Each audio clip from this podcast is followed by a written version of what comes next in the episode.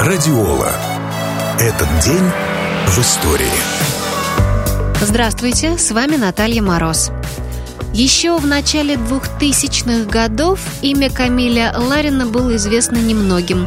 Однако с выходом на экраны кинокомедии «День радио», «День выборов» и «О чем говорят мужчины» о талантливом уроженце Волгограда заговорили во всех уголках России. Сегодня артист отмечает день рождения. И как же тогда они размножаются? В этом как раз и заключается э, феномен э, подкустовного выползня. Они появляются на свет сразу. Ага. Взрослыми. И только мужского пола. В детстве он занимался единоборствами, легкой атлетикой, ходил в шахматную секцию. Окончив школу, учился в Волгоградском энергетическом техникуме, осваивая профессию техника-электрика четвертого разряда. Отработав два года в волгоградских электросетях, Ларин поехал в Москву, где со второй попытки поступил на эстрадный факультет ГИТИСа.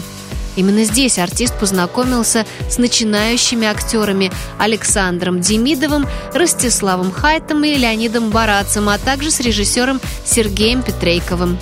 Вместе с ними в 1993 году организовал комедийный театр «Квартет И».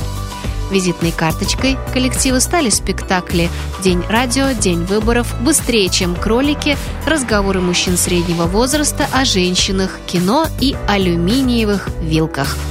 Радиола. Этот день в истории.